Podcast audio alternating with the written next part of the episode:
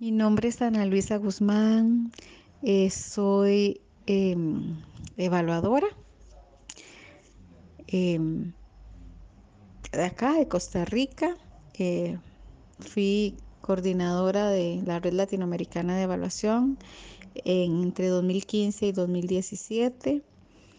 Em, soy profesora también de ahí de la Universidad de Costa Rica y mm, soy la directora del Centro Costarricense de Logoterapia. Trabajamos evaluación en logoterapia también con proyectos de logoterapia. Y soy educadora también.